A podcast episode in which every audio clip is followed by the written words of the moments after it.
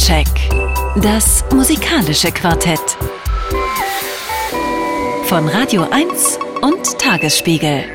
Live aus dem Studio 1 im Bikini Berlin. Ja, hallo und herzlich willkommen live aus dem großen Bikini-Sendesaal des Soundchecks auf Radio 1. Die heutige Sendung etwas später, haben Sie vielleicht schon gemerkt aber äh, in voller Länge äh, bis äh, 23.30 Uhr heute mal aus Versehen und äh, in voller Besetzung. Und ich beginne heute eben nicht mit unserer äh, Medienpartnerin, äh, Vertreterin des Medienpartners, sondern mit einem tapferen Menschen.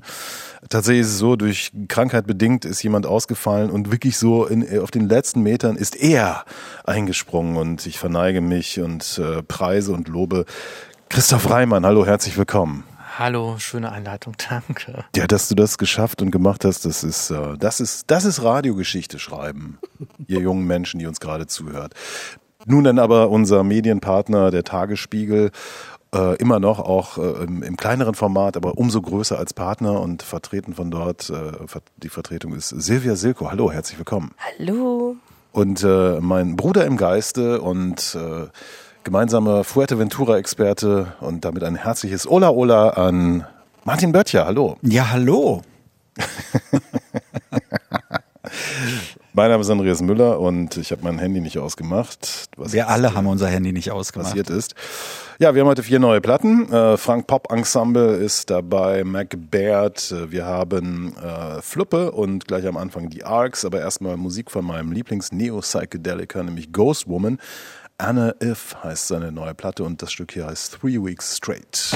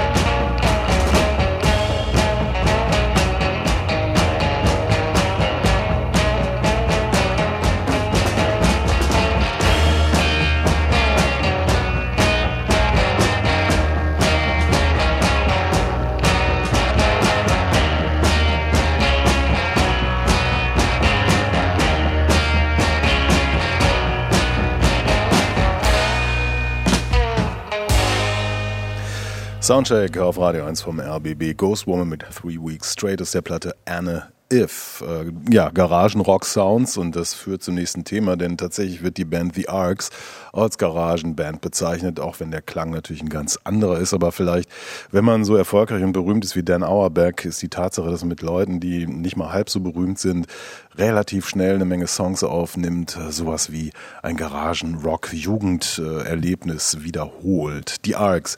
2015 Yours Dreamily, ein Debütalbum einer Band, die eben aus Dan Auerberg von den Black Keys äh, besteht, der ähm, damals eine ziemlich lange Auszeit genommen hat, produziert hat, äh, nicht mit den Black Keys arbeitete, sondern eben mit Leon Michaels, Nick Movschen und Homer Steinweiß, das sind alles Leute, die so aus diesem äh, Daptone-Universum kommen. Also Sharon Jones and the Dap Kings ist wahrscheinlich die bekannteste Band. Also wenn man so will, ähm, Retro-Soul-Musiker aus New York und mit dabei Richard Swift, äh, Tour-Bassist der Black Keys, aber genialer Musiker auf seine eigene Art und Weise äh, der als Produzent ganz tolle Sachen gemacht hat. Der hat die, wie ich finde, besten Platten von Damien Jurado produziert.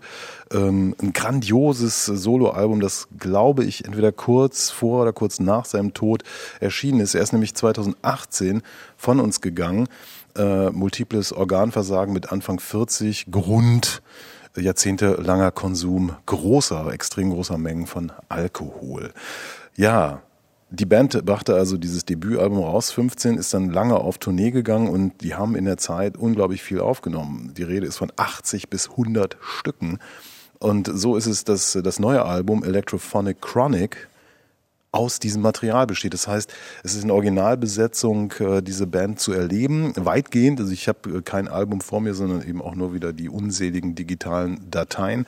Ähm, ich habe irgendwo gelesen, dass fast alles mit Richard Swift ist, aber gut, äh, die Rede ist, äh, das ist halt Material, was damals aufgenommen und dann äh, finalisiert wurde.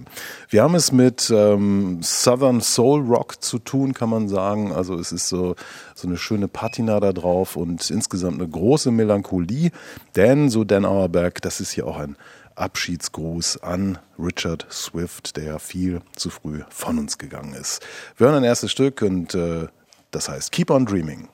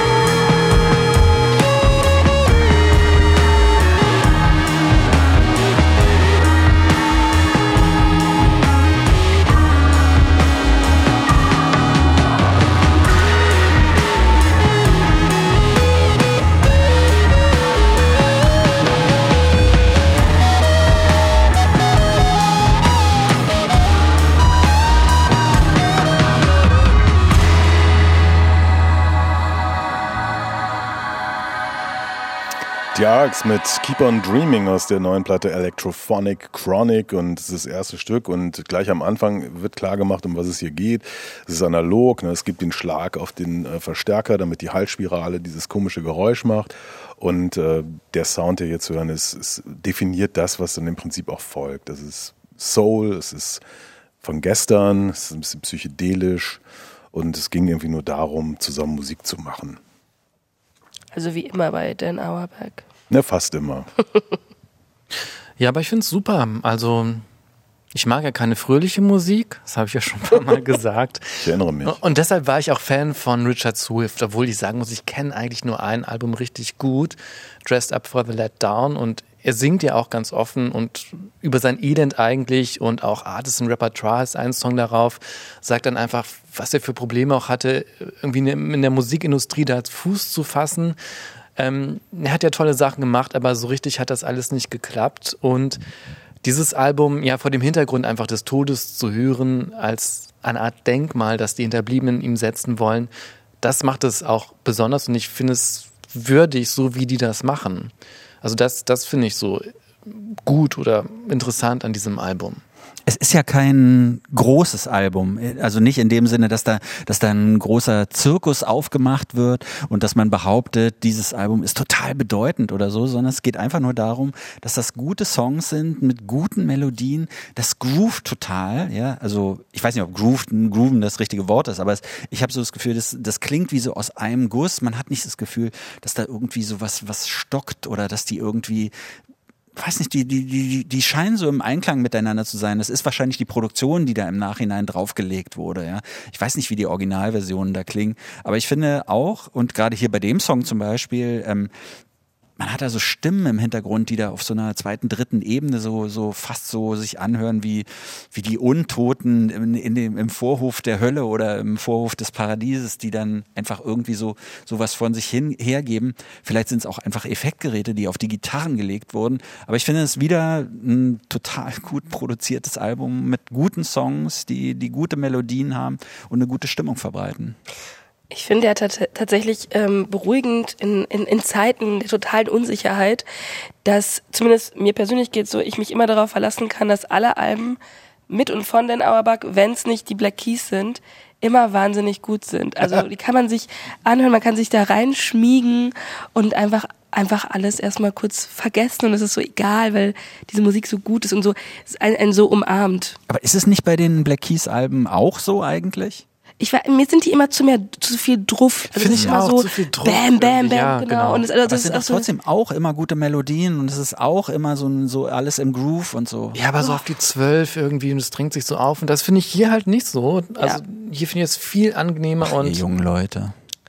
Ich, nee, ich habe immer das Gefühl, ich habe äh, äh, irgendwann ist mir aufgefallen, dass in irgendwelchen dynamischen Auto- oder Sportwerbungen Black Key Songs verwendet werden und auch in so ganz krassen dynamischen Filmszenen. Und ich hatte irgendwann das Gefühl, die produzieren Musik genau dafür und das ist mir tierisch auf den Senkel gegangen. Das stimmt zwar nicht, aber ja bitte.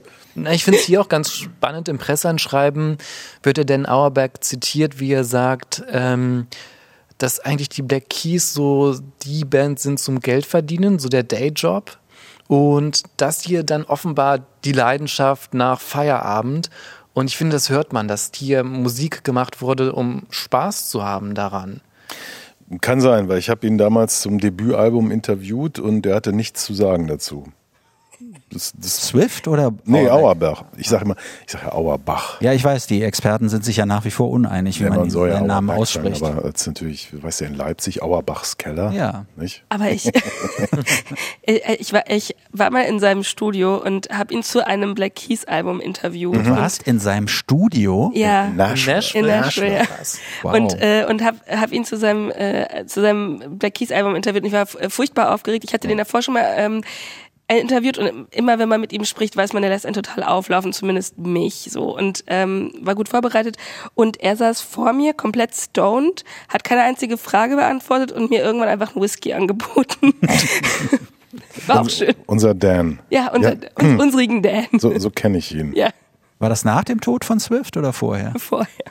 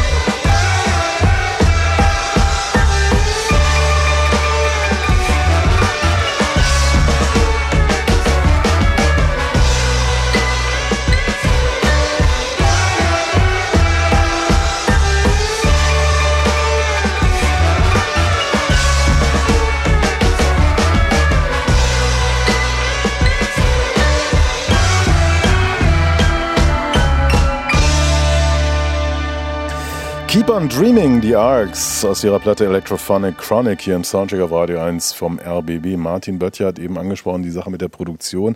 Also die waren ja, wenn sie auf Tour, das waren zwei Jahre, waren, sind sie immer, wo irgendein Studio war. Das war einmal das Easy Eye Studio von Auerbach in Nashville. Sie waren in New York im Studio und sonst wo haben sie Musik aufgenommen, wenn sie Zeit hatten. Und äh, tatsächlich ist ja so, dass, dass die Technik das, das äh, durchaus möglich macht, denn trotzdem es verschiedene Orte sind, verschiedene Zeiten irgendwie so hinzubekommen, basteln, dass es wie aus einem Guss klingt. Lustigerweise äh, gab es Ende der 70er Platte, äh, Jahre mal eine Platte von Jackson Brown, Running on Empty heißt die. Die ist ähnlich entstanden. Also da werden auch so Field Recordings benutzt, äh, Sachen, die im Tourbus aufgenommen wurden, aber so auch hörbar gemacht. Äh, interessanterweise, ich habe es ja eben gesagt, 80 bis 100 Songs sind genannt, die da entstanden sind. Wir haben auf dieser Platte so zwei Skits, also so, so 1,30 kurze Stücke, die dann Backstage irgendwie aufgenommen wurden. Der eine Track, das andere ist auch irgendwie nur so, ich auch dachte, naja, muss das jetzt sein? Weil wenn ihr so viele Songs habt, dann hättet ihr vielleicht richtige Songs nehmen sollen. Aber äh, nee, das ist schon spannend. Also diese, diese Idee, äh, einfach das Material im Koffer mitzuschleppen und dann irgendwo einzuspeisen und zu Ende zu produzieren. Ähm, was ich, was mich nicht komplett überzeugt, ist tatsächlich die, die Qualität der Songs. Also ich finde manches dann ja, doch zu luschig irgendwo und, und nicht, nicht, ähm, ja, keine Ahnung. Aber wenn man zum Beispiel den gerade eben gehörten Song nimmt, ne, mit diesem Lalala, mit diesen hohen St Frauenstimmen, das kann man natürlich blöd finden oder gut finden. Ich finde das ist gut, ehrlich gesagt, weil es so wer traut sich sowas, sowas in einen Song reinzupacken? Da brauchst du doch so ein bestimmtes Selbstbewusstsein dazu und gleichzeitig Dan Auerbach hat immer gesagt, dass er mit Richard Swift zusammen so unglaublich viel Spaß hatte, als sie noch unterwegs waren zusammen. Und wenn das dann eben auch so, so eine posthume Verbeugung ist oder sowas, wir verabschieden den Kollegen und das ist das letzte Album praktisch und ähm, dann, dann, dann versuchen wir nochmal diesen Geist vielleicht auch unserer Beziehung da irgendwie reinzupacken und es gleichzeitig aber nicht unhörbar zu machen oder, oder so hinzubekommen, dass es auch einen Unterhaltungswert hat. Und ich finde das mich überzeugt das. Ja, uns auch. sagen, ja. Ich, ich finde die krasseste Geschichte von den Arcs, ja, ich, äh, Dan Auerbeck hat es im Interview erzählt, ich wusste es nicht, die sollten eigentlich an dem Abend, als der Anschlag im Bataclan war, ähm, im, sie sollten halt da spielen. Sie sollten ne? da spielen. Ja. Sie haben irgendwie kurz vorher mit den Eagles of Death Metal getauscht, haben die Venues getauscht irgendwie und es war wohl ein großartiges Konzert und dann als als als es so dem Ende hinging, äh, sie hatten eigentlich das Gefühl, tolles Konzert abgeliefert und sahen nur diese bedröppelten Gesichter im Publikum und erst dann haben sie erfahren, was eben dann im Bataclan, wo sie eigentlich auftreten sollten, passiert ist.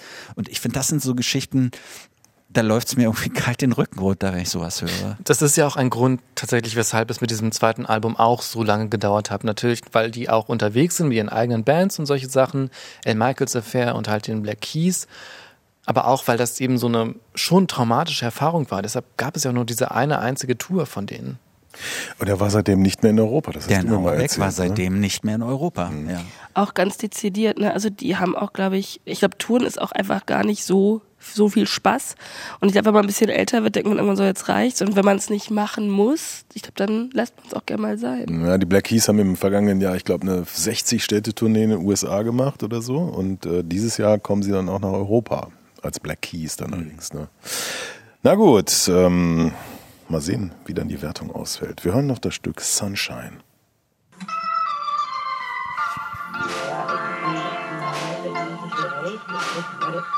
Yeah. 你在哪呢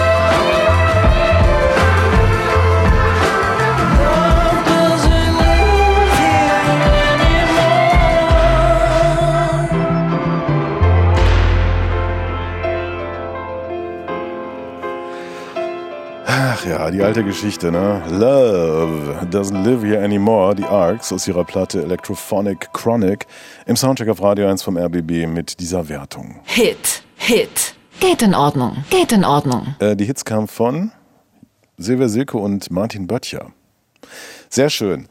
Ähm, meine Lieblingskrawallband, das Go-Team, bringt demnächst eine neue Platte raus. Äh, mir wurde leider nicht gesagt, was die Single ist. Äh, die kommt nämlich erst Anfang Februar, also nächste Woche, um genau zu sein.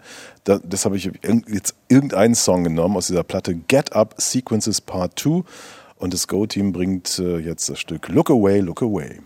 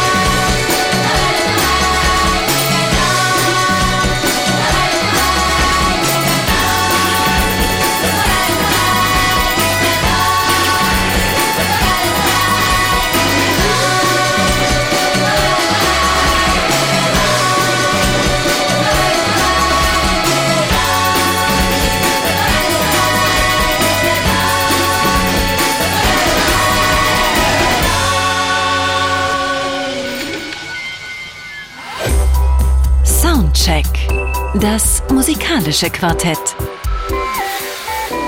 Von Radio 1 und Tagesspiegel. Live aus dem Studio 1 im Bikini Berlin. Hola, hola, herzlich willkommen.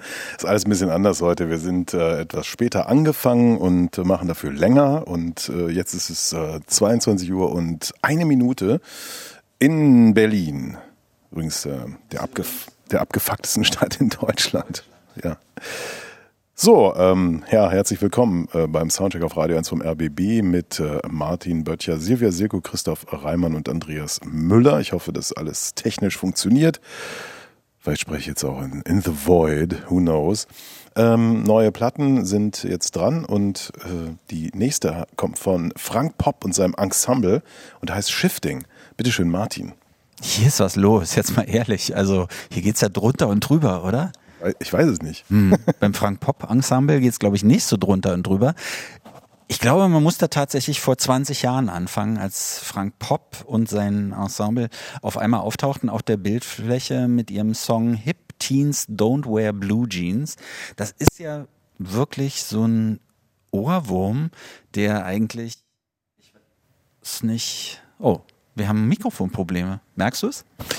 Ich rede trotzdem weiter. Ja, also tauchte da auf mit Hip Teens, Don't Wear Blue Jeans und das war damals so ein Song, weil der wirklich überall lief und dann auch noch in der Cola-Werbung auftauchte. Man konnte den nicht mehr ertragen. Ich habe den dann ein paar Jahre nicht gehört, aber jetzt in letzter Zeit lief er ab und zu mal wieder und dann geht er sogar wieder. Ne? Damit ist Frank Pop äh, bekannt geworden, der tatsächlich wirklich so heißt. Ähm, ein Mensch, ein Musiker, ein Produzent, der eigentlich aus Düsseldorf kam. Und er hat dann im Zuge dieses Erfolgs dieses Songs, der nicht nur in Deutschland so ein Top-20-Hit war, sondern auch in Japan, in England und in Italien, ist er dann nach Berlin umgezogen und dann wurde es auf einmal ruhig um ihn. Er hat wohl Konzerte veranstaltet in Berlin und hat da auch noch zusätzlich noch mehr Leute kennengelernt, die genau wie er diese 60s Soul, Northern Soul Linie diese Songs so verehren und diese Musik so verehren. Und so war das damals ja auch. Ne? Das hörte sich irgendwie an wie Musik, die eigentlich von früher war, aber sie war so produziert, wie man es eben dann in den Nullerjahren so kannte, relativ doll. Und Frank Popp hat mir im Interview erzählt, dass er glaubt, er war tatsächlich mit Hip Teens, Don't Wear Blue Jeans ein ganz kleines bisschen zu früh eigentlich dran, weil erst nach ihm kamen dann so Songs wie zum Beispiel Mercy von Duffy oder auch die ganzen Amy Winehouse Songs, wo ja Mark Ronson eigentlich das Gleiche gemacht hatte, ne? den Sound von damals genommen mit irgendwie neuen äh, Pop-Produktionsmöglichkeiten Pop und das Ganze so ein bisschen modernisiert. Jetzt auf einmal ist Frank Pop wieder da, obwohl es wirklich ich glaube, seit 2009, 2010 ruhig um ihn gewesen ist. Da ist nichts mehr gekommen.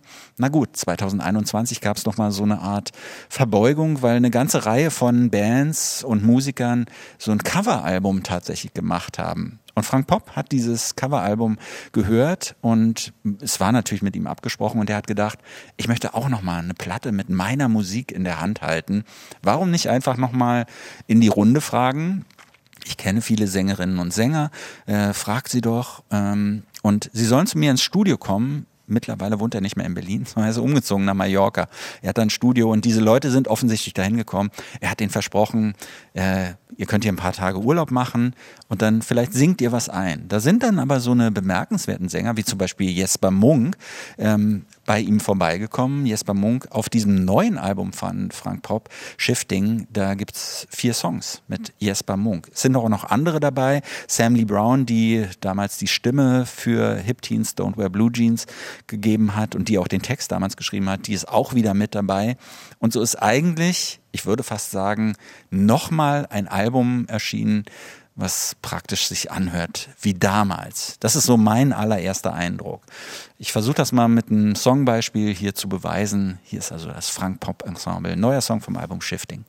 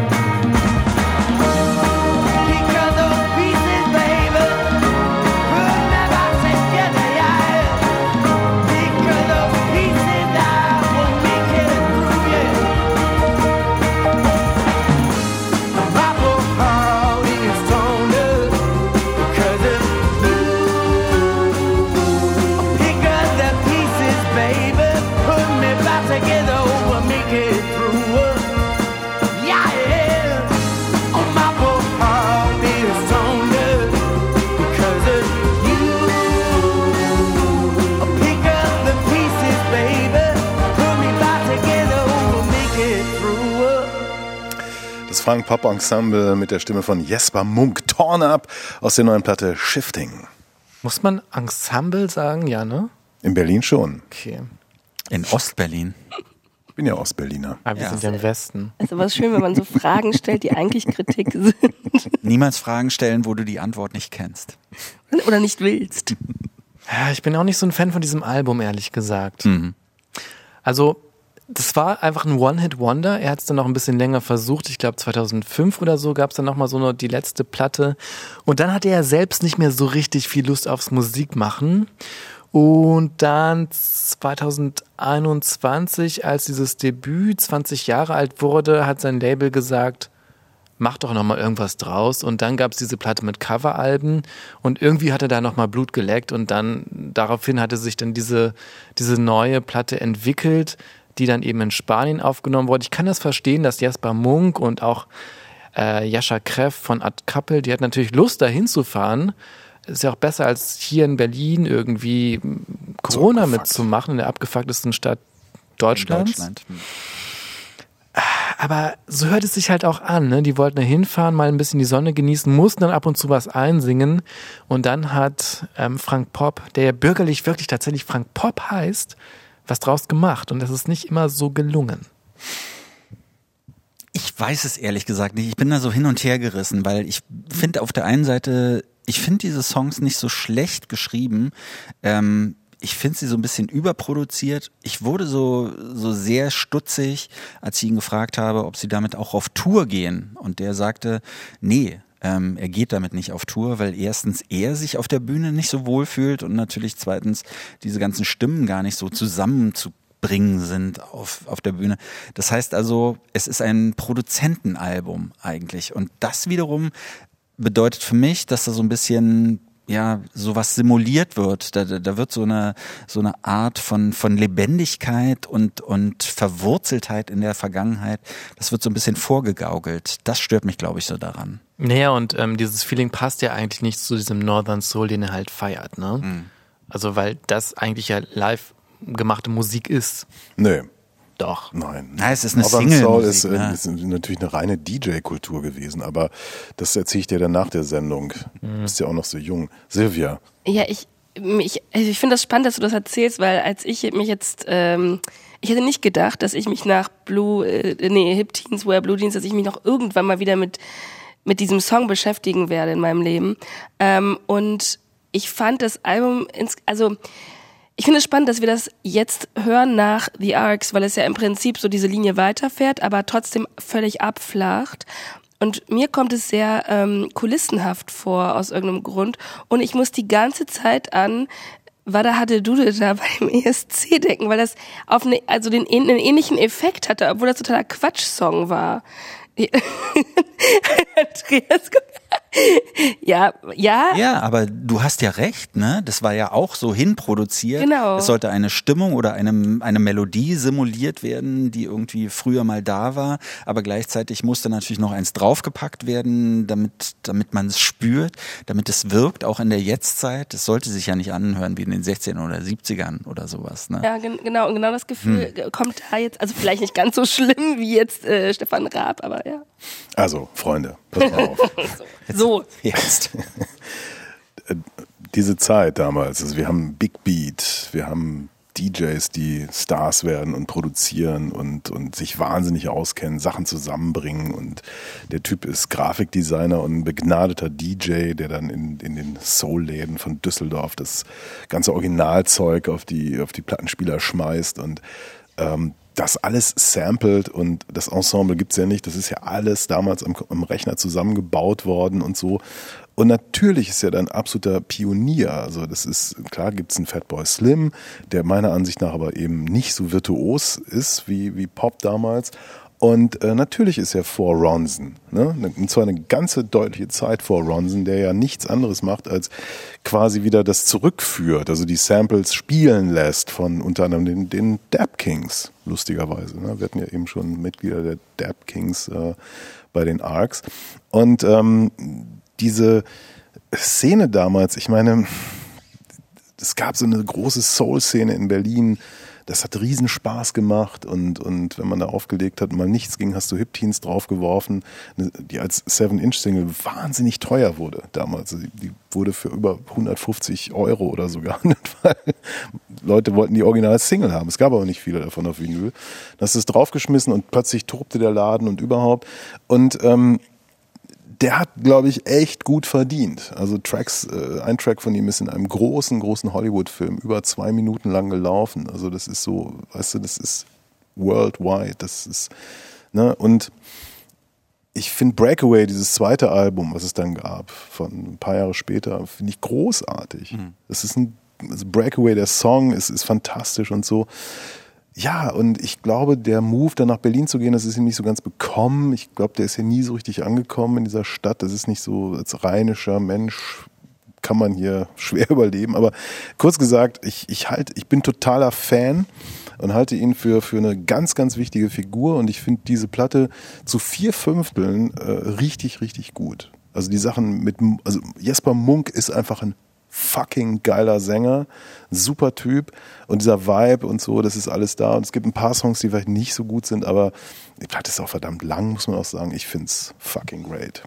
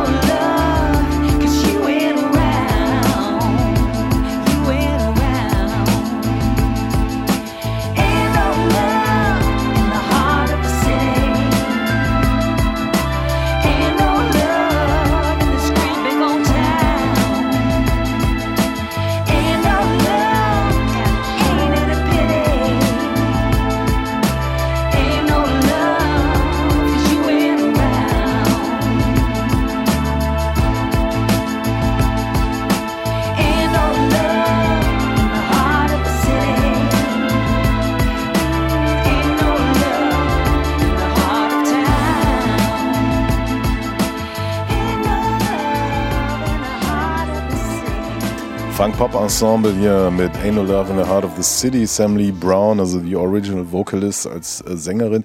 Ich habe sie tatsächlich nicht erkannt äh, beim ersten Hören der Platte. Also der, der Glanz der Stimme ist so ein bisschen weg, finde ich. Ähm, aber gut, vielleicht hat man auch gesagt, hier, wir, wir packen da nicht so viel drauf äh, an Effekten oder so, lassen die Stimme mal so, wie sie ist. Das ist so für mich ein schwächerer Moment der Platte, weil das Original äh, von Bobby Bland ist so mörderisch, deep und, und krass und überhaupt. Das ist, ähm, man kann es natürlich gerne covern, weil es ein geiler Song ist, aber dann muss man auch eine Menge reinwerfen. Das, das ist hier nicht passiert, finde ich. Aber ist nicht dieser Song so exemplarisch dafür, ich meine, dieses Wort Authentizität ist natürlich ein, ein, ein großes Wort, ne? aber ist es nicht so, dass dieses mit dieser Authentizität, dass, dass genau das hier fehlt bei diesem ganzen Album von vorne bis hinten?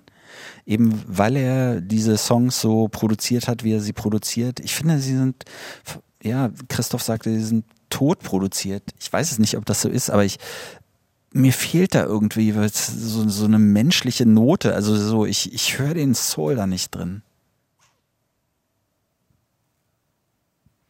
Ja, ich auch nicht. Ähm ich glaube aber, dass Frank, Frank Popp ein toller Typ ist eigentlich. Also ich war jetzt so kritisch, aber ich glaube, der ist ganz nett. Mhm, ich habe auch ein Interview auch, ja. gehört, da hat er erzählt, wo habe ich das gehört? Ich habe keine Ahnung. Und ich habe das, das geführt im Deutschlandfunk Kultur.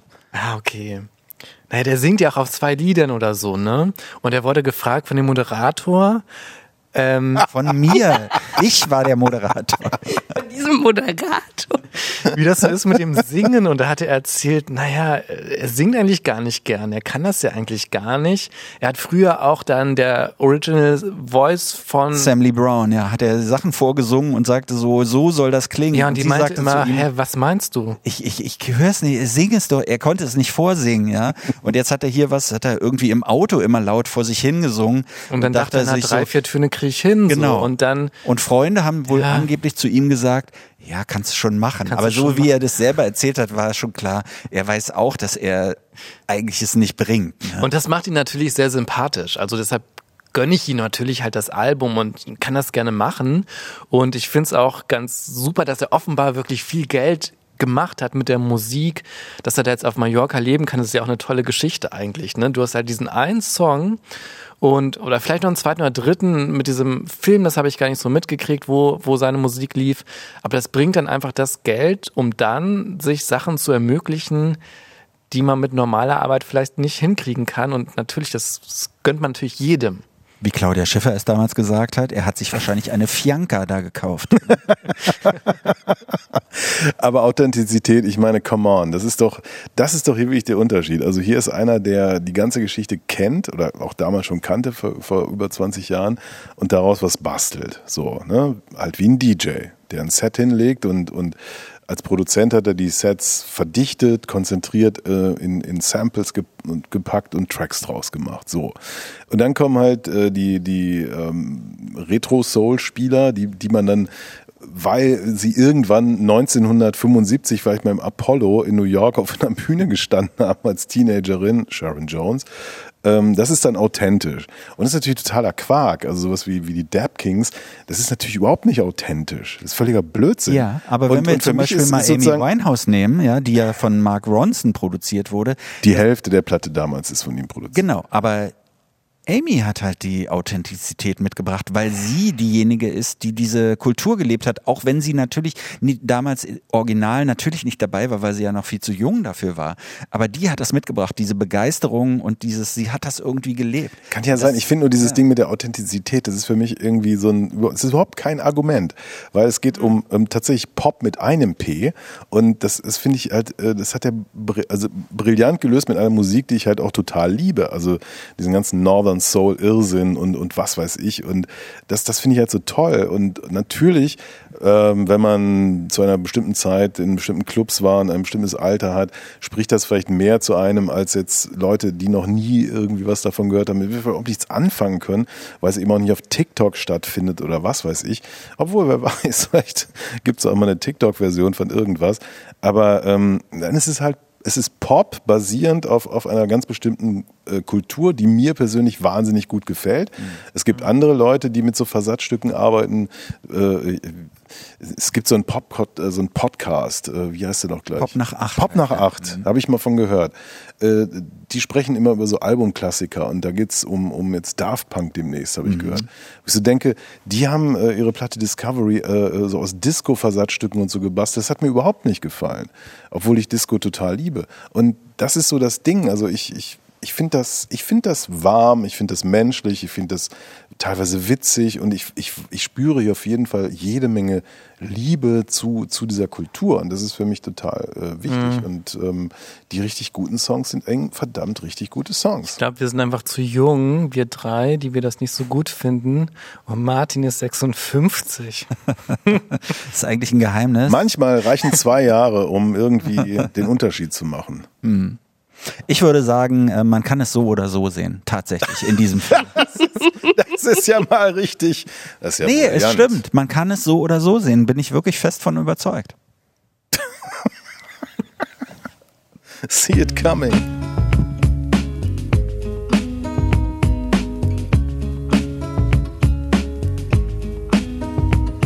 I see it coming. I'm getting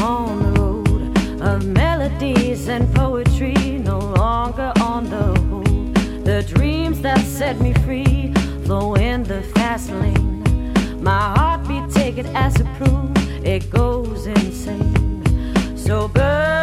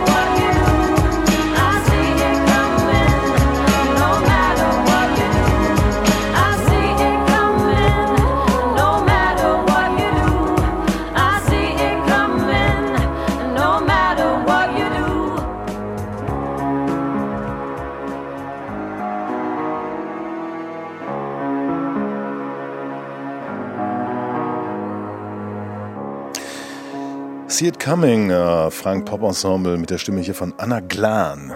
Kenne ich nicht. Ich auch nicht. Das ist vielleicht die Schwester von Dave Glan. Nee, es ist eine, Se- es ist eine Der Sängerin. Mode-Witz. Dave Glan. Wow. ja, das ist die Wertung. Hit. Geht in Ordnung. Geht in Ordnung. Geht in Ordnung. Der Hit kam von mir und Ach.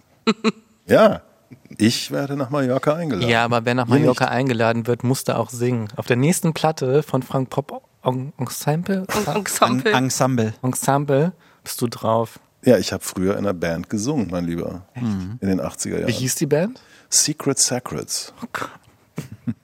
Geheime Sackratten. Das war so Bielefelder Humor. Und äh, wir haben nur Damned-Songs gecovert. Ich war quasi der Dave Vernien von Bielefeld. Wow. Und bin in Oldenburg auf der Bühne angespuckt worden. Und daraufhin hast du deine Karriere als Sänger beendet. Es war eklig. Ja. Soundcheck. Das musikalische Quartett. Von Radio 1 und Tagesspiegel. Live aus dem Studio 1 im Bikini Berlin. Ist nicht erfunden, das ist wahr. Ich weiß. Ich war auch seitdem nicht mehr in Oldenburg. Ver Ich verständlich. verachte Oldenburg. Oh no. Ist schön da. Also wenn Putin irgendwie ein Ziel sucht in Deutschland, ich hätte was. Andy. Andy. Ja, aber das war noch richtig, das war Rock'n'Roll, was wir damals gelebt haben. Und äh, ich weiß nicht, ob die nächste Band, über die wir jetzt sprechen, das überhaupt, ob solche, die, die solche Erfahrungen gemacht haben oder ob die nicht so schneeflockenmäßig irgendwie bis jetzt sich so durchlaviert haben und, und gar nicht wissen, wie es ist, angespuckt zu werden. Ich spreche über Fluppe und ihre neue Platte Boutique. Bitteschön, Silvia Silko. Ich weiß nicht, ob die angespuckt worden sind. Sie haben auf dem Reeperbahn Festival gespielt. Vielleicht schon. Ähm, Fluppe, ja. Ähm, die Band mit einem Namen, der mich, der, der mich cringen lässt. Es ercringed mich, wie vielleicht Goethe sagen würde, wenn er heute leben würde. es klingt so nach, oh, nach so pubertärer Punk-Attitüde und das nervt mich kolossal. Ich find's richtig scheiße. Ähm, die Musik des Debüts 2021 äh, war zum Glück etwas besser als der Bandname. Äh, das Album hieß Blüte und es war alles so ein bisschen schief, bisschen unausgegoren, ähm, aber irgendwie äh, haben die es gut hingekriegt, äh, so eine entschlackte so eine entschlackte Hochzeit der neuen deutschen Welle ein bisschen Post-Punk zu mischen. Und irgendwie, das war ganz hübsch und man hat äh, diese viele Naivität, die sie da so mit reingebracht haben, hat man den Hamburger Jungs äh, abgenommen. Äh, die vier Hamburger Jungs sind, ich hoffe, dass ich diese Namen richtig ausspreche, sie klingen gar nicht hamburgerisch irgendwie, äh, Josef Endicott, Antoine Laval, Lars Brunkhorst und Christian Clintworth, glaube ich, oder Clintwort. Ähm, alle vier sind eigentlich in der Hamburger Musikszene ganz gut unterwegs gewesen oder vielleicht auch nicht ganz so gut, weil im Pressetext steht, dass sie übrig gebliebene sind und dann äh, einander gefunden haben und dann angefangen haben, gemeinsam Musik zu machen. Ähm, das Besondere ist, dass alles basisdemokratisch entschieden wird. Also alle Bandmitglieder arbeiten miteinander auf Augenhöhe und man spielt quasi Ping-Pong, bis man es schön genug findet. Ähm, wie gesagt, Debütalbum war ganz, ganz gut, äh, fanden auch äh, einige Indie-Rock-Liebhaber, einige andere fanden es auch okay, haben sich begeistern lassen und es gab so eine kleine Welle. Es war kein Hype, aber so eine kleine Welle äh, der, äh, Glückseligkeit für Fluppe. Und ich schätze mal, ähm, dass die Band versucht hat, diese Welle so ein bisschen zu nehmen und darauf äh, zu schwimmen und dann ganz schnell nachgelegt hat. Äh, Und heute kam also das Album Boutique raus. Und äh, vielleicht haben sie sich auch ein bisschen zu sehr beeilt oder vielleicht liegt es auch an mir als Hörerin, dass ich nach diesem ersten Debüt mit der vielen Naivität das den jetzt mittlerweile nicht mehr durchgehen lassen will, sondern auch ein bisschen nach mehr frage. Ähm, das Album kommt meiner Meinung nach sehr schnell an seine Grenzen. Ähm, es ist in seiner Gleichförmigkeit etwas ermüdend, man schweift ab und einen überrascht irgendwie nichts mehr so richtig. Die Texte sind teilweise auch ein bisschen cringeworthy, ein bisschen wie der Name der Band. Ähm, ich finde nicht alles schlecht, aber stre streckenweise ähm, hat man irgendwie Lust oder bekommt man durch, durch das Album Lust, wieder die alten Helden zu hören, auf denen das Ganze aufbaut. Also keine Ahnung, Tokotronic, Matzen oder so. You name it. Und auch einfach, weil da so ein bisschen mehr Raffinesse, mehr De Detailverliebtheit drin steckt und es dadurch auch alles ein bisschen überraschender war. Ähm, als ich Songs für diese Sendung ausgesucht habe, ähm, ist es mir nicht gelungen, ähm, sie in der richtigen Reihenfolge in meinen Media Player zu packen, also technisches Unvermögen, meine Schuld. Ähm, und ich habe sie ausgewählt, weil ich, es waren zwei Songs, die ich mit am besten fand und eine, die ich am schrecklichsten fand und habe erst jetzt gemerkt, heute als das Album rauskam, dass es die ersten drei Songs der Platte sind. Allen voran ähm, das Lied Paris, das fand ich gut. Es mischt sehr schön so die Stile, finde ich, äh, verhältnismäßig. Ähm, hat so ein bisschen was Mittelalterliches, müsstest du ja mögen, äh, Andreas, als als ähm, großer Santiano-Fan. Ähm, die Gitarren schreien so ganz schön und ist alles so ein bisschen apokalyptisch und ich finde, wenn dann der Sänger, ähm, ähnlich wie wir vorhin das Ensemble hatten, äh, vom Fregenet singt, da habe ich Bock, mir eine Fluppe anzustecken. Ha, ha, wenn ich noch rauchen würde.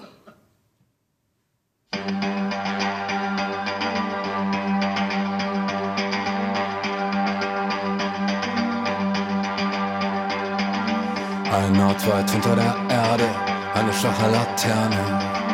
Im Zentrum der Kunst und Moderne ist uns nicht gelungen, uns umzuziehen. Also warten wir, bis das Fest vorüber ist. Jede weitere Misere fordert Deserteure.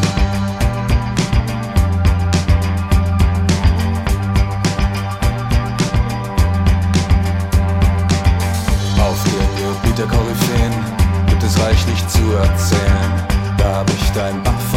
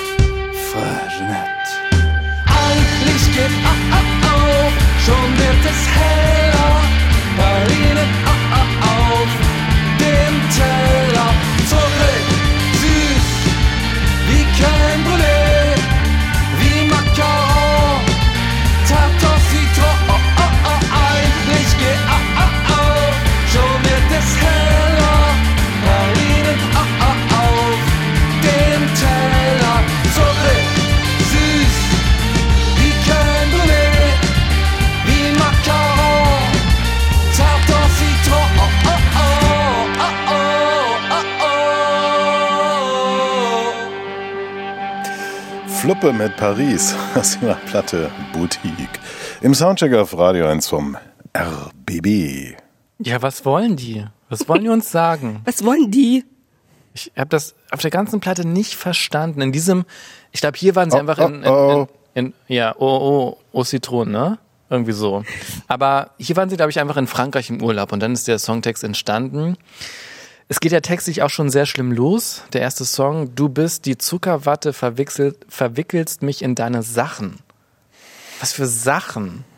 Du das bist wie Zuckerwatte, dann noch dieses schöne Lachen. Ja, die brauchten was, was sich auf Lachen reimt. Gibt es überhaupt noch Zuckerwatte? Ja, natürlich gibt es noch Lecker, Zuckerwatte. lecker Zuckerbäcker. Ja.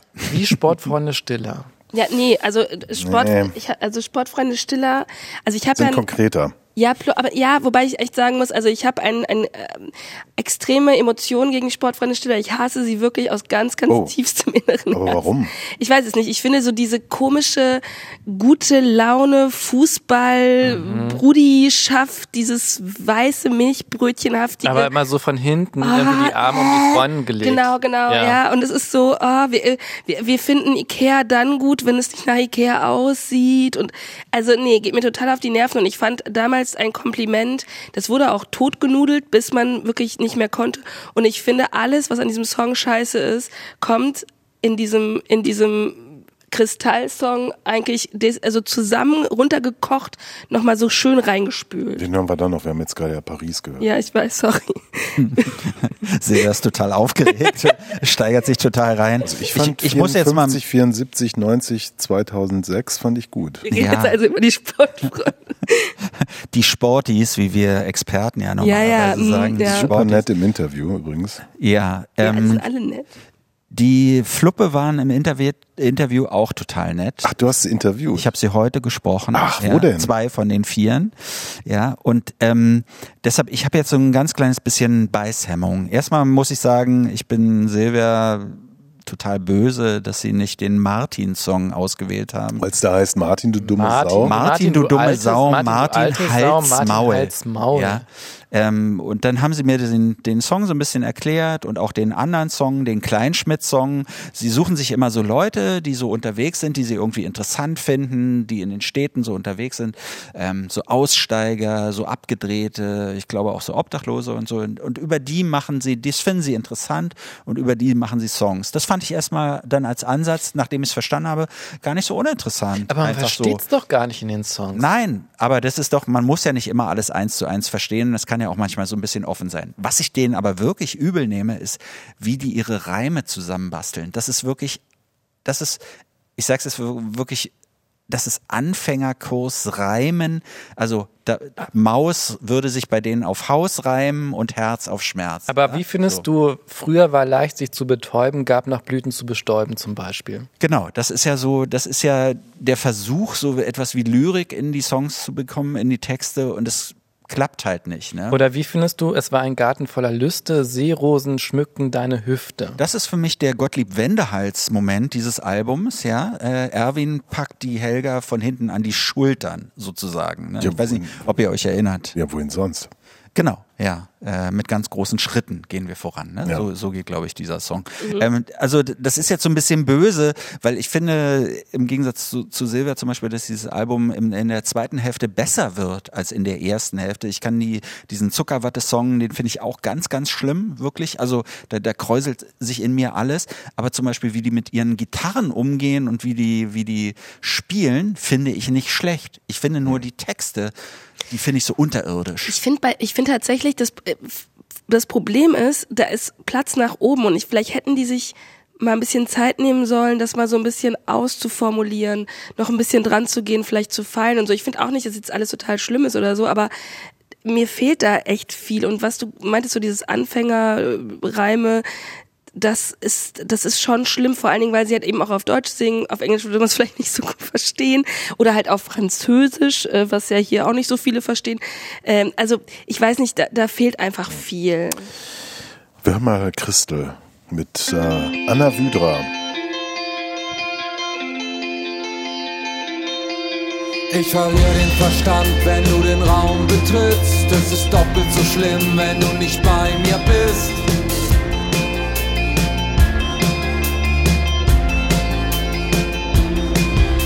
Mein Herz wie wild zu schlagen beginnt, obwohl es doch auch nur aus Lebkuchen ist. Bunte Wolken ziehen auf, Konturen verblassen. Bunte Wolken ziehen auf. Konturen verblassen. Du bist wie Zuckerwatte, verwickelst mich in deine Sachen. Du bist dann noch dieses schöne Lachen. Schlafen wir heute Nacht gemeinsam ein, sind wir beide nicht allein. Schlafen wir heute Nacht gemeinsam ein, sind wir beide formvoll, endet wie Kristall.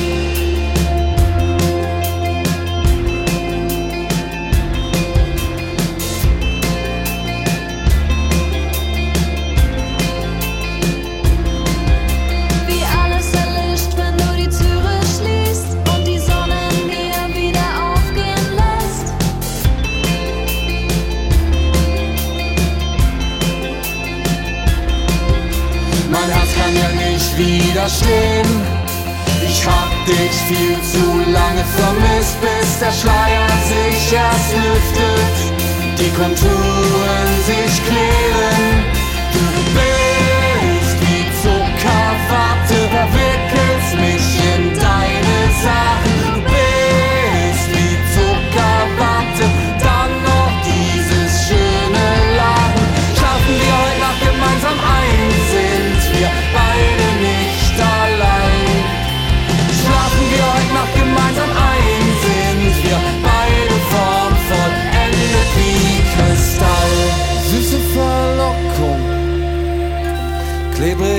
Fäden, von unten nach oben und wieder zurück. Du bist, du bist, du bist, du bist. Du bist Zuckerwatte, verwickelst mich in deine Sachen.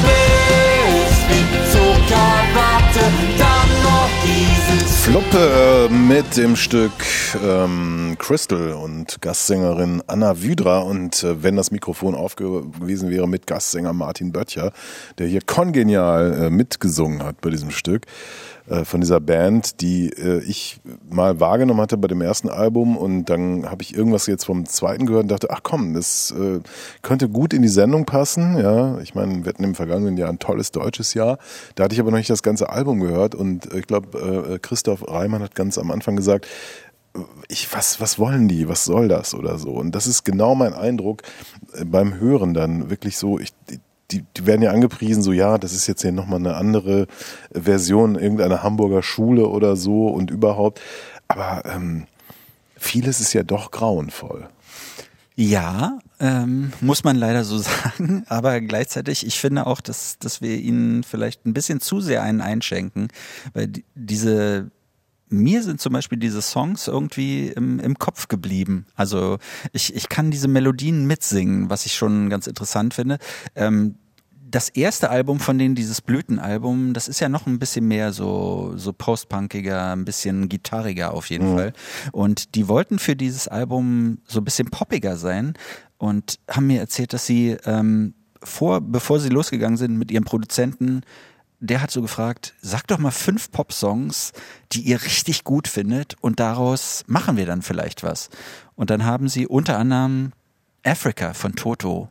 Äh, Das ist einer von diesen fünf Songs, den sie richtig gut finden und den sie so, ich will jetzt nicht sagen als Blaupause benutzen, aber den sie so als Referenz so heranziehen, was ich ganz interessant finde. Ja. Aber, aber ich meine, das ist ja, als würde man, also das, ich, da kann man ja gar nicht weiter weg von sein. Nein, aber es geht so darum, so Hooks zu machen, ne? Und, und eine gewisse, so, so, so diese Melodieführung und sowas. Ich glaube, das kommt daher. Aber äh, weißt du, es, genau, gibt- es ist am äh, äh, Reißbrett entworfen und es funktioniert auf, halt nicht. es, es, es gibt in Deutschland von Kultur, das ist ein weiterer Premium öffentlich-rechtlicher Sender, gibt so so Mini-Hörspiele und ein Ding finde ich total toll. Da haben die Leute genommen, die haben so Kopfhörer auf Mhm. und hören so ihre Lieblingslieder und singen dann so mit. Also die hören die Musik auf dem Ohr und singen mit und aufgenommen ist aber eigentlich nur das, was sie singen. Mhm. Und das könnte dann zum Beispiel auch Afrika von, von Toto sein oder so. Und das Ergebnis ist natürlich absolut ridiculous, ja. weil die alle nicht singen können. Das ist alles off-key und, und sie meinen, aber sie sind so voll drin und so. Und bei diesem Song muss ich wirklich daran denken, weil es ist, es ist, es ist furchtbar. Es ist scheiße gesungen. Äh, Und dann dieses, oh, oh, oh, dieses, dieses, was man so in den 80er Jahren von so entsetzlichen Bands, wie ich weiß nicht, wie sie alle hießen, in Deutschland hatte. Das ist ja eigentlich verboten, was viele nicht wissen. Dieses, oh, oh, oh, oh, Wolf Mahn. Oh, oh, oh Ja. Tschernobyl. Man darf sich über Verbote natürlich auch hinwegsetzen, wenn man es kann. ne? Ja.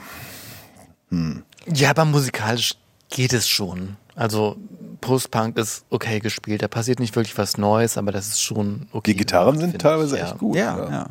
Schlagzeug ist auch gut. Ja. ja. Kleinschmidt.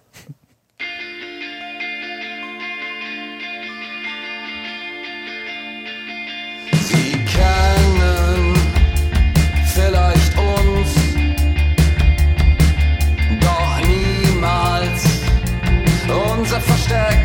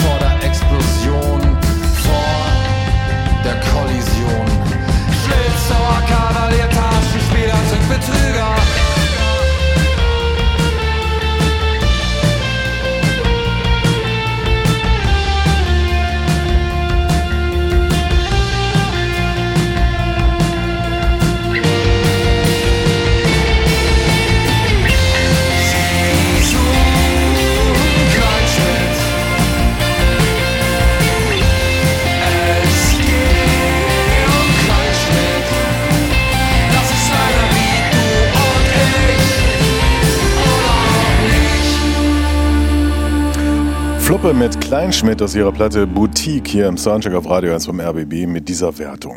Geht in Ordnung, geht in Ordnung, geht in Ordnung. Niete. Die kam von Silvia Silko. Nachdem ich diesen Track gehört habe, war ich fast noch da versucht zu sagen, ich gebe auch die Niete. Es ist, ist eigentlich nicht gut.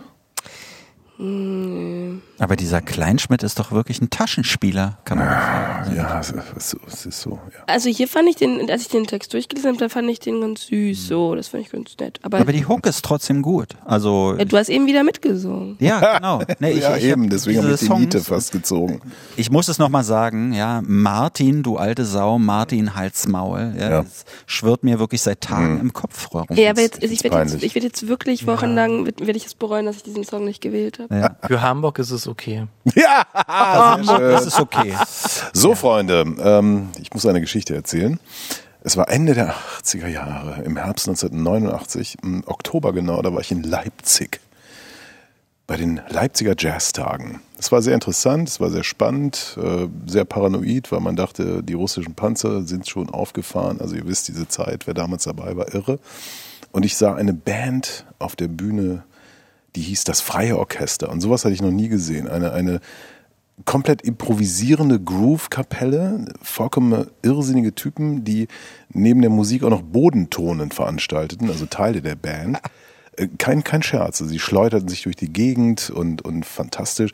Viele, viele Jahre später erfuhr ich, dass ein gewisser Jürgen König der Soundmixer war an diesem Abend, bei diesem honorigen Festival. Und es war das Freie Orchester. Ich dachte, es ist die geilste Musik, die ich seit ewiger Zeit erlebt habe. Und das in der DDR in Leipzig. Und ähm, ich habe die auch später getroffen. Leider ist die Band auseinandergefallen. Ich dachte so, verdammt nochmal, das war richtig gut. Was soll ich sagen? In weiten Teilen ist sie in Originalbesetzung zusammengekommen und veröffentlicht heute ihr Debütalbum, das auch gleich Debüt und Abschied heißt, weil es wird keine Tournee geben. Ich habe zu Jürgen König gesagt, ihr müsst nach Japan, ihr könnt dort drei Wochen am Stück spielen. Die stehen auf ältere deutsche Männer, die völlig verspulte, irrsinnige Musik machen. Äh, demnächst hier im Soundcheck, das Freie Orchester mit diesem äh, Album. Es ist wichtig, es ist gut, es ist fantastisch. Und ähm, es gibt jetzt hier noch den Track bis zu den Nachrichten Falsche Versprechen. Viel Spaß. Falsche Versprechen. Zerbrechlich. Ich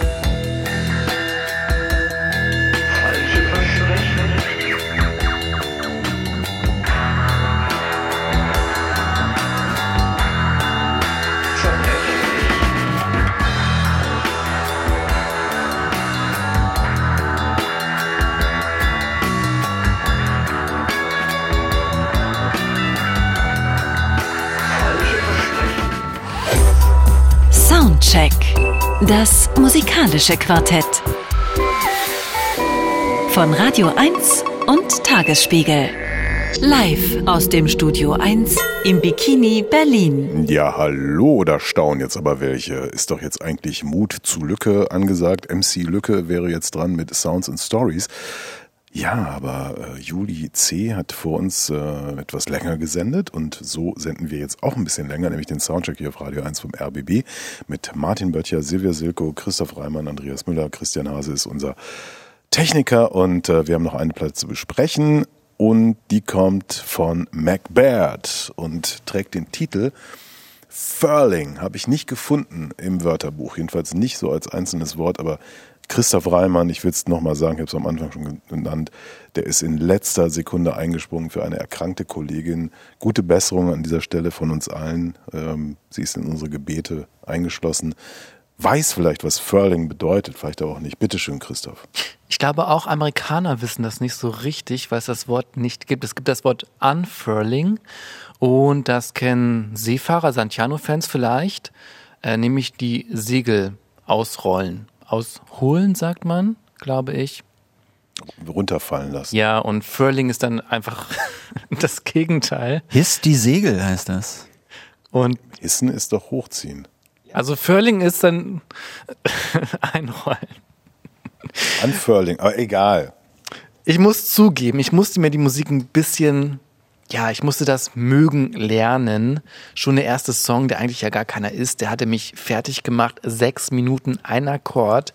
Da passiert wirklich nicht viel und ich mit meiner Ungeduld, hm, ich konnte das gar nicht aushalten zuerst, aber ich habe natürlich weitergehört und irgendwann habe ich mitgekriegt, dass McBaird einfach in einer Welt lebt, in der man nicht zur Arbeit hetzt und nicht dauergestresst ist und ähm, wo man sich einfach Zeit nimmt. Also McBaird, die nimmt sich ziemlich viel Zeit sogar.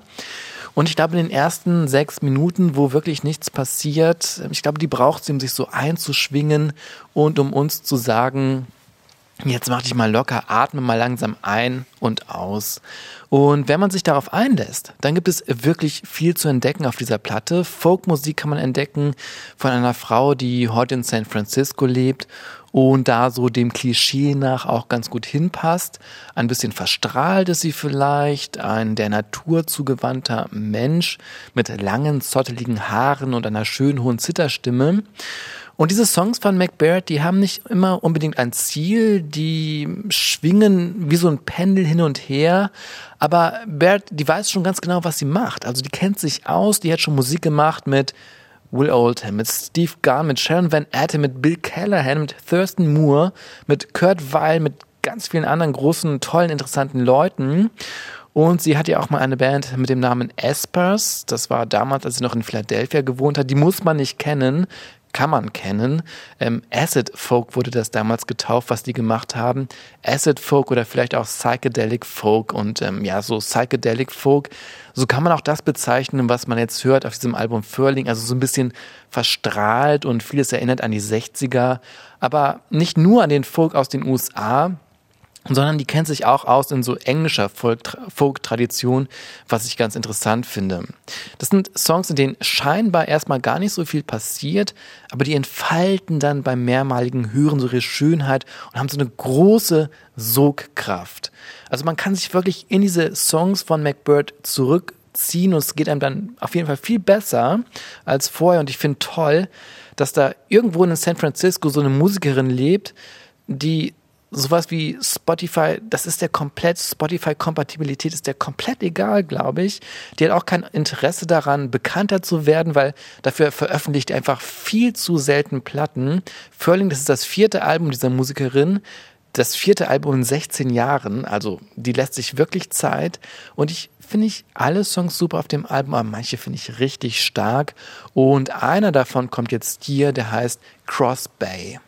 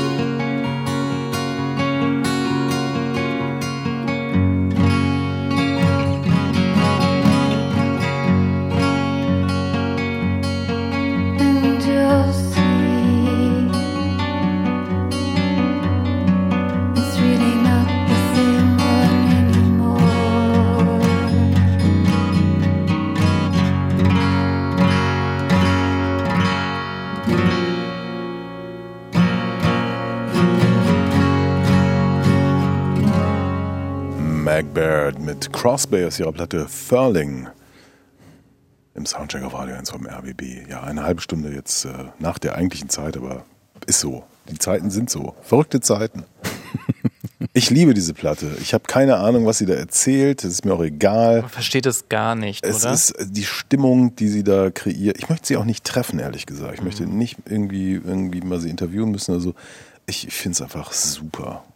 Ich fand aber trotzdem ganz interessant, was sie im Interview gesagt hat. Sie hat nämlich gesagt, Mit dir auch? Nee, nicht mit mir, sondern so, man kann ja auch lesen. Ne? Also wir älteren Leute lesen ja auch noch Dinge. Ich mach nur TikTok. Dann, dann habe ich gelesen, dass sie gesagt hat, sie fühlte sich irgendwie verpflichtet, jetzt für dieses neue Album mehr Struktur in ihre Songs reinzubringen. Und das hat meiner Ansicht nach dazu geführt, dass sie mehr so von sich preisgibt. Irgendwie. Dieses Album, wir sind jetzt wieder bei diesem schlimmen Wort, was wir vorhin schon, das A-Wort, ja, die Authentizität. Ich habe so das Gefühl, dass sie so ein bisschen ja, sich öffnet und uns ich weiß gar nicht, worüber sie da singt, aber das, das sind, glaube ich, nicht so Sachen, ähm, sie singt nicht über Zuckerwatte oder sowas, sondern ich glaube, sie singt über Dinge, die sie be beschäftigen und ähm, ich bilde mir ein, das zu spüren. Ich, ich fand ähm, interessant, ähm, ich habe die so nebenher laufen lassen letzte Woche irgendwie und äh, war zwischendurch sehr gestresst. Ähm, und mir ist es dann passiert, weil eigentlich muss ich sagen, dass ich persönlich diese jauligen, jammerigen Stimmen äh, ein bisschen nervig finde, oft. Die gehen mir sehr, sehr schnell auf, auf den Zeiger so. Und ähm, ich habe das dann so laufen lassen so, und da plötzlich gemerkt, wie tatsächlich mein Atem ein bisschen ruhiger wurde und ich dann echt so ein bisschen ausgestiegen bin. Das war wie so eine kleine Meditation. Ich habe mich gefühlt wie bei einer von diesen Meditations-Apps, nur hörbar. Und das fand ich sehr, ähm, ja, so entschleunigend, sehr schön. Aber das ist ja auch der Punkt. Also äh, Christoph hat es ja eben gesagt, die äh, schert sich nicht um die Vermarktungsmechanismen Spotify etc. Die Platte beginnt mit dieser, ja, man kann fast schon sagen Meditation, aber man wird hineingeführt mit diesem Intro, in dem wenig passiert und, und das ist ja schon so ein, so ein Moment zu sagen, oh, pff, ich gehe da mit oder ich lasse es. Und, und wenn du da mitgehst, ich, ich finde das einfach fantastisch, ein Album so zu beginnen heutzutage. Also zu sagen, oh, guck mal, das ist jetzt, das ist meine Welt. Du, du kannst da, komm doch mit rein und es wird vielleicht ganz nett. Und das ist einfach ein, ein, ein so starker Move irgendwie heutzutage, dass ich, dass ich schon da gefangen war. Ja, vom Rest auch. Was ich auch interessant finde, das ist jetzt 25 Jahre her, als das so mit Trip-Hop losging. Ne? Und sie singt so wie damals diese Trip-Hop-Sängerinnen. die Tracy Thorn und so? Nicht Tracy Thorn, sondern diese Unbekannten. Weißt du, das waren so, so Stücke, die lebten natürlich von der Produktion. Du hattest diese ein bisschen verlangsamten Hip-Hop-Beats, deshalb hieß das ja Trip-Hop. Ne? Und dann wurden immer so Stimmen eingekauft, so Sängerinnen. Und die haben so gesungen, wie sie hier singt. Ja, das ist so ein bisschen nölig, melancholisch irgendwie. Aber ich finde, in dieser Kombination mit der Gitarre oder, oder dieser, diesem spärlichen Folk-Gerüst, was sie sich so um, um ihre Stimme herum baut, da hat es nochmal eine ganz andere Wirkung. Das ist nicht produziert, das, da, da kauft man sich nicht einen Effekt ein, sondern das ist halt sie. Wir hören rein in Will You Follow Me Home?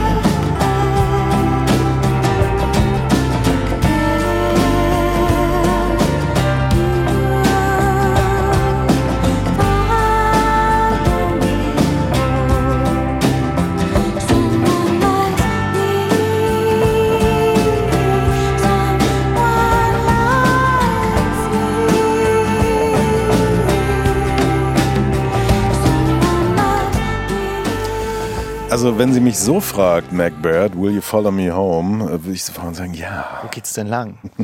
das ist doch. Aber dann musst du sie ja doch treffen. Du Ey, wolltest sie ja, aber ey, treffen. Das, das ist doch wirklich so ein Track, der hätte 1973, 72 auf einer David Crosby Solo-Platte erscheinen können. Rest in peace. Ich, finde es richtig, richtig geil. Aber ich finde es ganz spannend, manchmal, wenn man so Konzerte besucht und es ist eine Band, die da auf der Bühne steht, es gibt den Hauptakt und manchmal denkt man ja dann so, okay, die anderen Leute, was sind das eigentlich für Leute, die, ne, die dann auch mit auf Tour gehen und was machen die eigentlich? Und ich glaube, sie ist halt eine von denen. Also sie geht mit anderen Leuten auf Tour und ich habe so ein paar Namen ja vorhin aufgezählt, Bill Callahan, Sharon Van Etten, Steve Gunn und so, mit denen sie allen zusammengearbeitet hat. Und hier ist es so eine Musikerin, nicht böse gemeint, aber eigentlich eine Musikerin der zweiten Reihe, die hier aus diesem Schatten tritt und uns ihre Geschichte erzählt. Und das finde ich auch ganz interessant. Also diese Leute, die eigentlich sich ganz oft in den Dienst anderer stellen, was die eigentlich auch drauf haben und dass die auch eine eigene Geschichte zu erzählen haben. Ja, Ich wusste, Ja, ich meine, dass diese- das aber diese- trotzdem so ein Album ist, worüber man nicht so viel erzählen kann irgendwie, oder? Diese Musik, die wirkt so, ähm, aber wie, wie fasst man das in Worte? Also auf wie viele verschiedene Arten kann man sagen, ich finde es ganz gut? aber ich meine, hier haben wir doch einfach den, den Klang von Freiheit und Unabhängigkeit. Also eine Künstlerin, eine Musikerin, die so gut ist, dass sie eben mit diesen Leuten einfach als Brotjob äh, unterwegs ist oder so, ähm, die dann eben, ja, ich glaube, sechs Jahre oder so sind vergangen seit der letzten Platte, ne? Irgendwas um den Dreh und dann sagt, ja, jetzt habe ich die Songs, jetzt habe ich das Geld, um das aufzunehmen und pipapo und dann, dann macht sie das und ich finde das so, eine, ich finde das, ich, ich, ja, ich würde jetzt sagen, ich sage es einfach radikal. Also man kann sich sagen, das klingt ja nicht radikal, aber gegen all diesen Irrsinn, diesen, diesen Quatsch, der uns so umgibt, steht einfach diese pure, klare Musik. Das, das finde ich großartig. Es erscheint ja auch bei Drag City, also das kann man ja vielleicht auch mal loben. Das ist ja so ein Label. Ähm, ich glaube, Bill Callahan ist auch so ein Drag City Artist. Ne? Das sind ja, das ist ja so ein widerborstiges Label irgendwie, die ähm, ich weiß nicht, ob sich das alles so richtig gut verkauft. Bill Callahan ist ein großer Name, okay, aber das ist halt, die stehen, glaube ich, wirklich dahinter und vielleicht auch hinter einer Künstlerin, die nicht so oft Sachen rausbringt. Das ist schon, schon ein bisschen widerspenstig irgendwie, was die machen. Trotzdem ist das natürlich so, das ist nicht Musik, die unbedingt aus ihr raus wollte, ne? Und deshalb ist es auch nicht. Doch. Nein, deshalb ist es auch nicht verwunderlich, dass es vier, fünf, sechs Jahre dauert, bevor dann ein neues Album kommt. Das ist nicht so eine, die sich unbedingt der Welt mitteilen möchte, sondern jetzt ist es so. Es ist das, soweit. das wissen wir doch gar nicht. Wir sind da alles gab's im Flow. ökonomische äh, Momente. Ist Ich hatte jetzt nicht die Zeit, das Geld, die Möglichkeiten oder wie auch immer. Oder die, ich glaube, es ist so ein, die sagt, ja, das braucht halt seine Zeit und dann nehme ich das auf, Silvia, oder? Hm. Ja, ich glaube auch, aber, aber tatsächlich so zum Diskutieren fehlt mir hier auch so ein bisschen die These. ich finde auch, also es ist echt ein schönes Album und ähm, ich finde es interessant, dass du sagst radikal, weil genau das würde ich auch sagen mit dem ganzen TikTok und Spotify und Gedönse, das brauchst du nicht und es ist cool.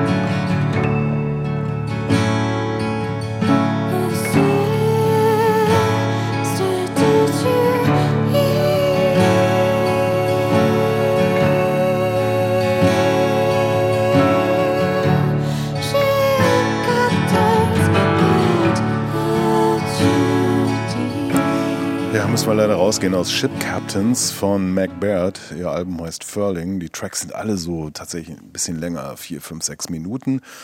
Und ähm, ja, für mich richtig wichtig, tolle, schöne Platte. Und das hier ist die Wertung. Hit, Hit, Hit. Geht in Ordnung. Kam von Martin Böttcher. Ja, ich hab's versaut. Ich hab die Nein. Wertung versaut. Die Aber darum geht's doch nicht. Darum geht's doch nicht. Nein, es geht um das, was ich fühle. Und das Der Soundcheck auf Radio 1 vom RBB ist eine der wenigen Sendungen in diesem Land, wo es Free Speech gibt. noch. Ja. Danke Martin, danke Silvia Silko, danke Christoph Reimann, vielen Dank äh, Christian Hase, vielen Dank an Sie, die uns zugehört haben äh, zu dieser späten Stunde. Ich bin völlig verblüfft von mir, dass ich nach 23 Uhr noch sprechen kann. Ja, du nennst es Sprechen, aber Okay. Im März erscheint ein neues Album von Rob Mazurik's Exploding Star Ensemble. Ähm, Lightning Dreamers heißt der und äh, die heißt die Platte und kommt natürlich auf International Anthem Records in Chicago raus. Ich habe sie schon komplett hören können. Wahnsinn, Irrsinn, fantastisch, wird dann im März hier auch besprochen. Eine Single gibt schon, die heißt Future Shaman und die gibt's jetzt äh, bis zum Beginn von MC Lückes Sounds and Stories. Heute übrigens, wie ich gesehen habe, mit dem äh, Schwerpunkt Foreigner. ich hab's gesehen und das Hammer. kann doch nicht wahr sein. Unglaublich. Tschüss.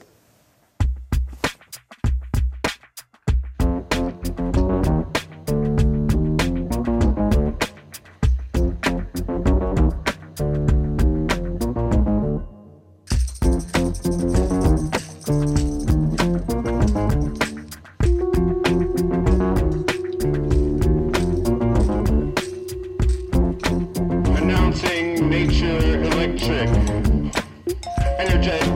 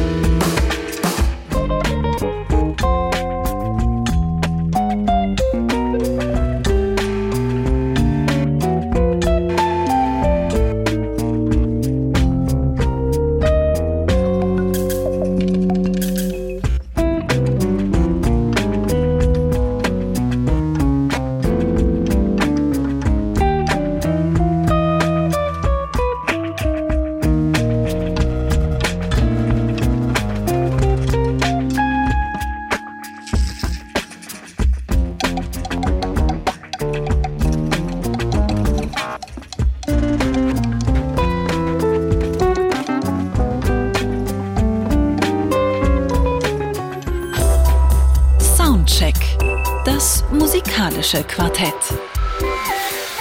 Freitags ab 21 Uhr auf Radio 1.